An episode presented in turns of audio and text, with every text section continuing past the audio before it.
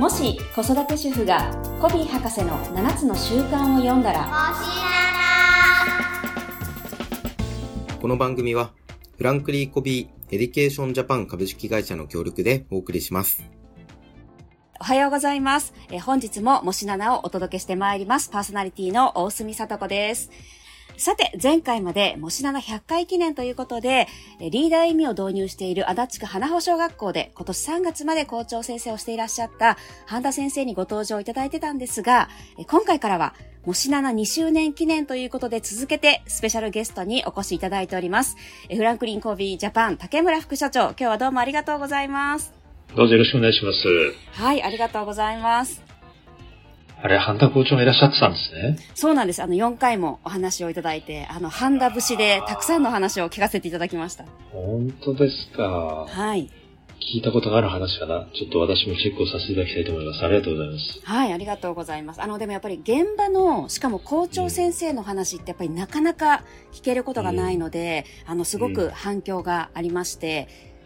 はい。まあ、そして今回引き続き、あの、竹村副社長ということでね、あの、リスナーの皆様もきっと喜んでいらっしゃるんじゃないかなっていうふうに思うんですが、えっと、竹村副社長には実は、えっと、1周年記念なので、もし7で言うとですね、53回から56回にもご登場いただいて、その時はね、7つの習慣ファミリーについてお話を伺っております。ですので、ぜひ皆様ね、そちらも遡って聞いていただきたいなと思うんですが、え今回は、まあ、子育てにおける社会課題に対して7つの習慣、もしくはリーダー意味の視点から何か解決策だったりというものをお届けできたらいいなと思いますので、ぜひよろしくお願いいたします。はい、お願いします。はい。でですね、まあ、1回目は、情報の取捨選択の難しさというものが、あの、今一つね、大きな問題、皆さんがこう不安だったり、課題に思ってらっしゃることみたいですね。うん。はい。で、やっぱり子育てって、その選択の連続で毎日が、もうあれですよね、こう何を食べさせようとか、何を着せようから赤ちゃんの頃は、幼稚園、保育園、小学校、中学、部活、お友達関係とか、もうあらゆるこう選択のこう連続になってくるんですが、まあその上で今、あの、情報がありふれすぎていて、どう選んだらいいかわからないというのが、やっぱりママやパパたちのこう、一つの悩みになっているような感じみたいです。はい。なんか今の時代ならではっていう感じがしますけれども。そうですよね。なんかもうパパとかママだけじゃなくても情報がうん。すごいですよね。これそうですはもね。う、ね、時代のこう変遷から考えていったときに、うん。もうインターネットの時代になって、もう個人が、えー自分で入手できるその情報の量の多さっていうところって、はい。でもね、これが本当に価値、自分にとって価値がある情報なのかどうなのかっていうところが、確かに、見極めが必要なのかなというふうに思います。おっしゃる通りで子育てだけじゃなくて、もうすべてにおいてっていう感じですね。うん。そうですね。うん。この情報がどういうふうに扱っていこうかっていうことがあって、まあいろいろな方々はいろんなあの切り口で、あはの考えることができるかなというふうに思うんですけれども、うんあの、まあ私はフランクリンコビーでございますので、少しはいあの、7つの習慣的に考えるとどうなのかってい。いう。はいはい。そこをぜひね、伺いないとはいそうですよねはい。はい。そんなのでご案内ができたらなとうん思うんですが、ただあの情報そのものは我々のこう外にあるもののこの情報が入ってくるっていうことになってきますので、じゃあそこに対する下選択というお話うんになるかなと思うんですが、でも基本的に自分のこう外側にあるものですからね。はい。で、それを、その中でこの中でどれがいいのかなっていうことからを、あの、優先順位であったりとか、タイミングだったりとかっていうところで、どう判断していったらいいのかっていうことがあるかもしれないんですが、はいただ、その前に、あれですよね、やっぱり情報とアウトサイドイン的に入ってきますけれども、7つの習慣的にやっぱりインサイドアウトっていうことが上がりますから、はい。まず自分たちはどういう情報をこう取りに行くのかっていうう、ん。自分自身が、あの、そこに対してどのように反応するのかっていう事柄が、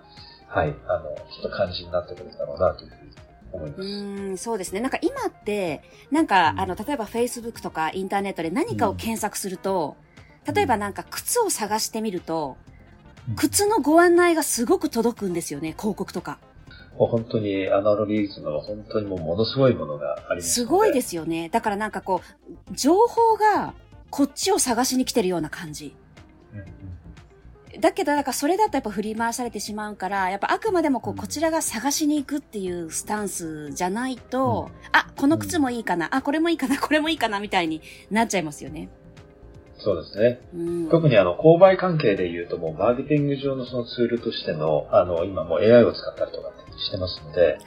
い。いや、そこの精度たるや、もう、すごいものがありますし、これからあの、ますますすごくなってきますし、だんだんそのうちにあれですね、あの、もう掲示されるだけじゃなくて、もうそろそろ、この人だったら購買パターンとしてこんな風になって、これだけの露出があって、これだけの時間があったらもう買うぞということで、こちらがもう、クリックする前に向こうからもう発送されてるみたいなね。多分そういう世界になってきますから、そうか。この人この季節はいつもこうだよな、みたいなパターンもなんか把握されてしまって、みたいな。うん。確かにですそうでね。うん。なのでやっぱり自分からっていうところをまず、その姿勢が大事っていうところですかね。そうですねう。ん。なので、先ほどの反応という言葉を使って、もう7つの習慣、あの、ご存知の方は思い出されると思うんですけれども、まあ、情報もまたこれ一つの刺激ということになりますからね。はい、そうですね。そうなんですよね。なので、この情報の、この刺激に対して、ぐっとスペースを空けて、うんえーそしてその中で自分がどのようにこうした選択をしていくのかっていうところ。うんあの、もう基本はそこは変わりはないのかなというふうに思うんです。うん。その情報の量がどれだけの質のものだったとしても、どれだけの量だったとしても、あの、そこはかつての時代からこれから将来、さらに情報過多な時代になったとしても、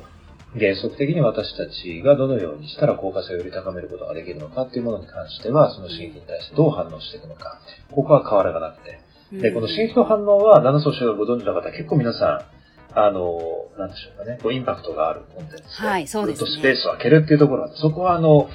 よく覚えてらっしゃるかなというふうに思うんですけれども、はい。で、これがなかなか難しいっていうのもよくお聞きは確かにするんですけれども、はいあの、そうなんです。ただ、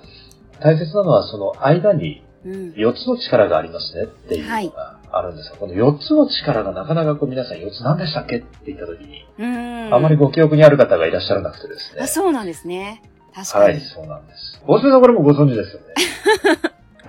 私はもうもちろん分かっております。大丈夫ですよね。はいいや、もう大隅さんだから別な聞き方しますよ。大隅さんこれあの、古い役と新しい役とありますが、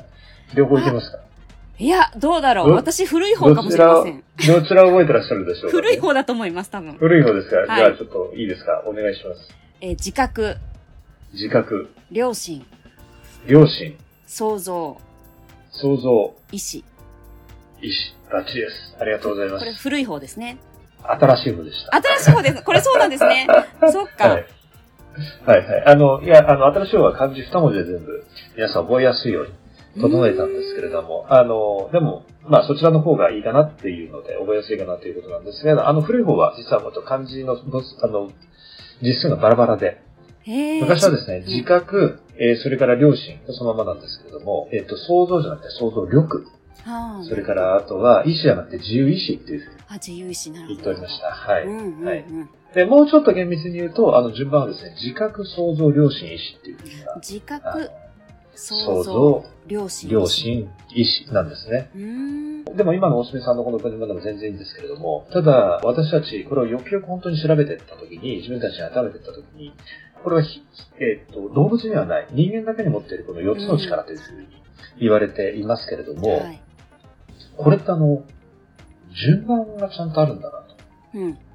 いうのがありまして、で、この順番って1、2、3、4ということではなくて、あの、入り口があってあの、出口があるんですよね。なるほど。で、入り口は必ず自覚なんです。うん。で、出口は必ず、えっ、と、意思なんですよね。意思を使ってそれを選択するということなんですが、その間にある、あの、大隅さん、こう、テレコにされました。そこまでどちらでもいいんですね。うん想像であろうと、それから、良良心であろうと。うんはい。それがどんな風になるのかなっていうことから、あとそれが本当に正しいことかなっていうところは、うんここはその、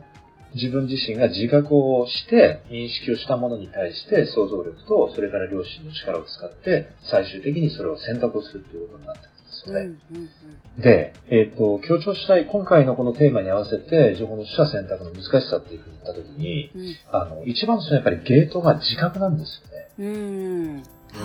うん。自覚って、あの、一般的にはその客観視をするっていうところが、今ちょっとあれですよね、少しあの、もう少しちゃんとしたテーマが出てきて、まあメタ認知なんですはい。メタ認知って言いますね。うん。そうなんですよね。ちゃんとこう自分自身を客観的にあの見ることができるかどうかっていう、うんそこであの力ということになるわけなんですけども、このあの情報の取捨選択っていうことからについて考えていったときに、またインサイドアウトのアプローチでずっとスペースを空けて自覚の力を使うっていうふうに考えていくと、あの私たちがどれくらいそこのあの、自覚の力、いわゆるメタ認知能力を使いながらこの情報をした選択できてるかどうかっていうところがう、ん結構実は肝心なのかなと思うんですよね。で、この自覚の力が弱いだったりとか、あんまり使わないままだったら、たまらなんですよね。その刺激に対して即座に反応してしまうだったりとか、うんないしは、もしかしたら全然間違った形で反応してしまったりとかっていう事柄が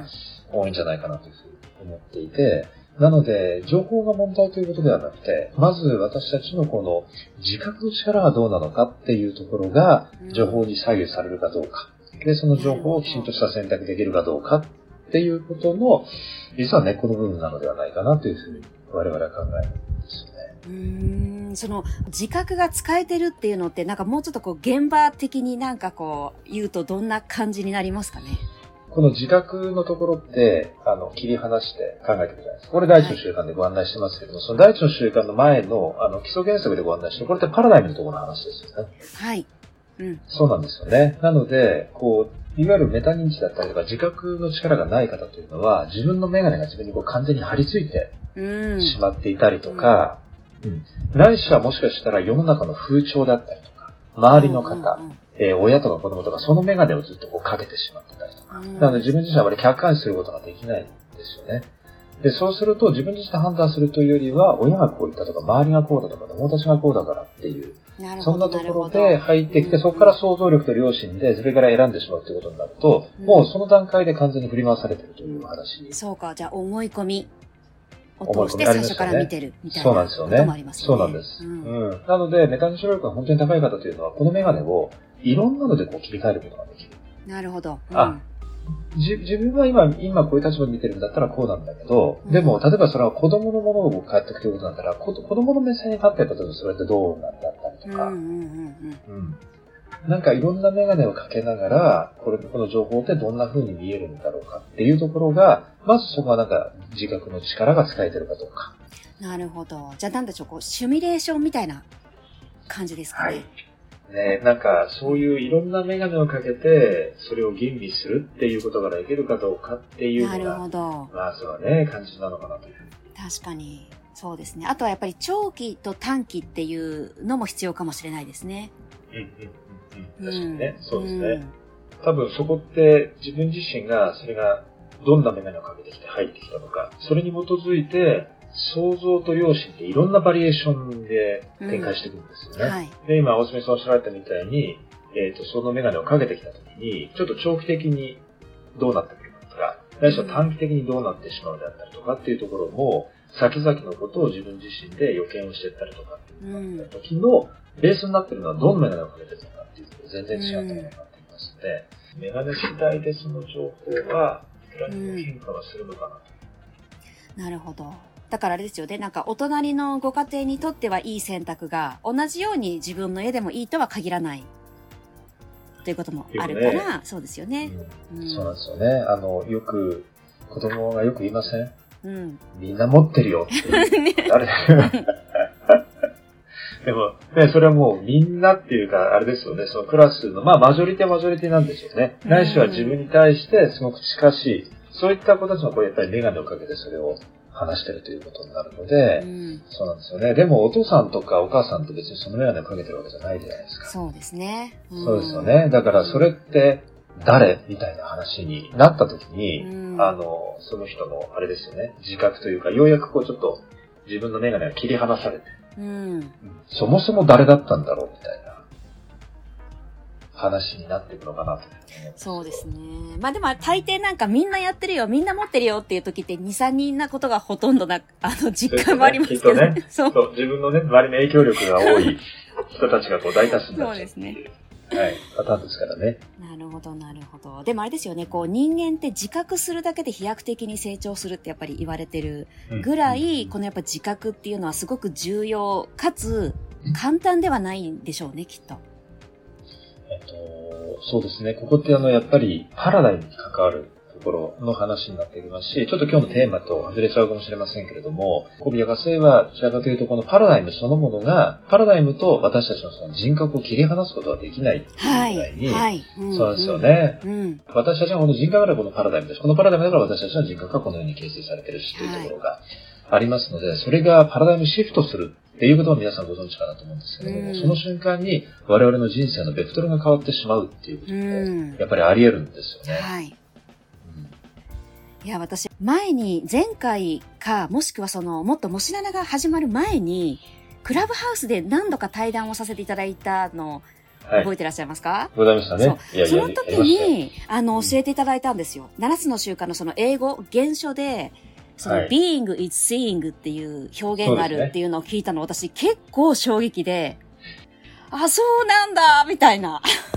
そうですね。うん。いや、もう7つの習慣だって、副題がね、あれですよね。あの、人格主義の回復っていうふうに。そうですね、そうで、ですね。その人格を形成するためのものが習慣なんだけど、でもその習慣の根っこになってるものって何なのかってなってくると、うんやっぱりそのパラダイムなんですよね。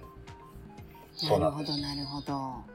なので、なんかじょ、そうですね、なんかこうテーマのこう情報が入ってくるときに自分がどういうメガネをかけてこれを見ていくのか、うん自分が今どういうメガネをかけてるのかってなんかその客観的な力の方が、はい、むしろ大切になるんじゃないかなというふうにうん。思いますけどね。なるほど。だそこを踏まえた上で情報が選択できると、もしかしたらそんなにこう大きく後悔するようなこととかはうん起こらないかもしれないなっていう感じですかね。なんか、やっぱりいろんな、本当に今逆に情報が多いってなぜそんな風になってしまってるのかというと、やっぱりインターネット時代、この時代になってるわけですよね。で、そうすると発信する方々もいろんなパラダイムでいろんな情報ってやっぱり提供されていて、はい。で、私たちも昔みたいな子あれじゃないですか。もうなんか、あの、みんな同じ価値観で、うん。同じ考え方で、同じ見方で、みたいなところがもう通用しない世の中になってきてるですよね。うんなので、ダイバーシティだったりとか、もうその多様性の重視、マイノリティをもっと大切にしようみたいな話とか、あの SDGs での No One Left Behind みたいな、誰一人取り残さないみたいな風に言ってるのはもう一人一人一人なんですよね。うん前は誰かを大切にしたらもう大体こう全部が大切にできてるっていうような、そんなあの共通のこうものがあったかもしれませんが、今はそういうものではないので、だからこそかつてよりも私たちは、あの、もっといろんな視点でいろんな物事を見るっていう、うんそんなあの癖づけをしていかないと、うんはい、あの、その情報が即座に今の一つのパラダイムだけで、あの、過敏に反応してしまうということになると、本当に正しい判断ができるかどうかっていうのは、怪しいんじゃないかなというふうにう。ん。そうか。まあでも特にこう子育てにおいての選択となると、やっぱりね、子供に影響することもたくさんあるので、やっぱりそういう時こそ慎重に少しスペースをとって、自分のパラダイムを自覚する。そうですね。うんなんかね、あの、もう一回戻りますけど、でもこの、これがね、またね、自分のメガネをまた認識するとまた難しいし、難しい難しい。難しいですね。で、またちょっと感情もこう伴いまありますすよ。ありますよ。うんねだって、こう、お母さんとかね、ママ友とか、ママ友がいても、それのママ友で、あ、もう自分の社会が築いちゃったみたいになってくると、うんそれこそ他の違いにも世界がありますぜっていうふうに言われたとしても、うんなかなかきっと難しいんだろうなと。そうですね。う、うんん、あの、その自覚したところで切り離すのにも勇気がいりますしね。そうですねう。ん。でも、あの、多くの場合に、やっぱり自覚そのものがやっぱりできてない。自分たちがやっぱりある、あるみたいに、私たちは物事あるがまま見てるのではなくて、私たちがあるがままに物事を見てるので、うん。そうなんです。やっぱり私たちが見てる世界そのものが全てだというふうに思ってしまいがちなところを、そこはそうじゃないかもしれないっていう、ん。あの、自覚をするだけで見えてくる、入ってくる情報って全然違って見えるんじゃないかなというふうに思います、なるほ。ど。じゃああれですね、こう、もしかしたら違うのかもしれないっていう前提が少し頭にあると、冷静になって、例えば、パパはどう思うとか、おじいちゃまおばあちゃまに話を聞いてみたりとか、あの、お友達に聞いてみて、いろんなシミュレーションをした上で、うんうちはこうしようっていう選択ができるかなっていうところですかね。そうですね。うんあ、の、これはね、私たちもやっぱり企業向けが多いですし、私、はい今、あのほとんどお客様やっぱり経営者のね、昔みたいにも経営者が大なた振るってカリスマリーダーみたいなのはもう流行んないですよ。うん流行んないというか、もう、もう無理ですね。うん、ついてこないリーダーですかね。うんつうん、ついてこないですし、なおかつあの、いわゆる市場が世の中がもう本当に多様化しちゃってるのでう、んある一人の天才だったりとかカリスマが、あの、答えを持ってて、リーダー答えは何ですかっていう、もう、もうそういう時代ではないですよね。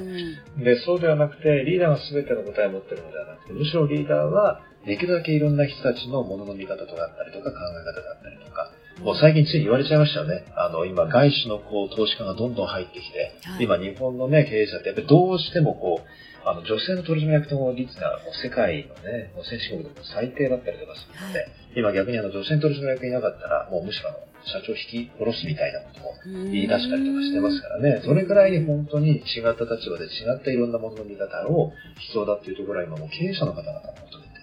らっしゃると思すね。そうか、そうか。まあでもある意味じゃあ、こう、子供を育てるママやパパも子育てにおいて、こう、それを体験できるというか、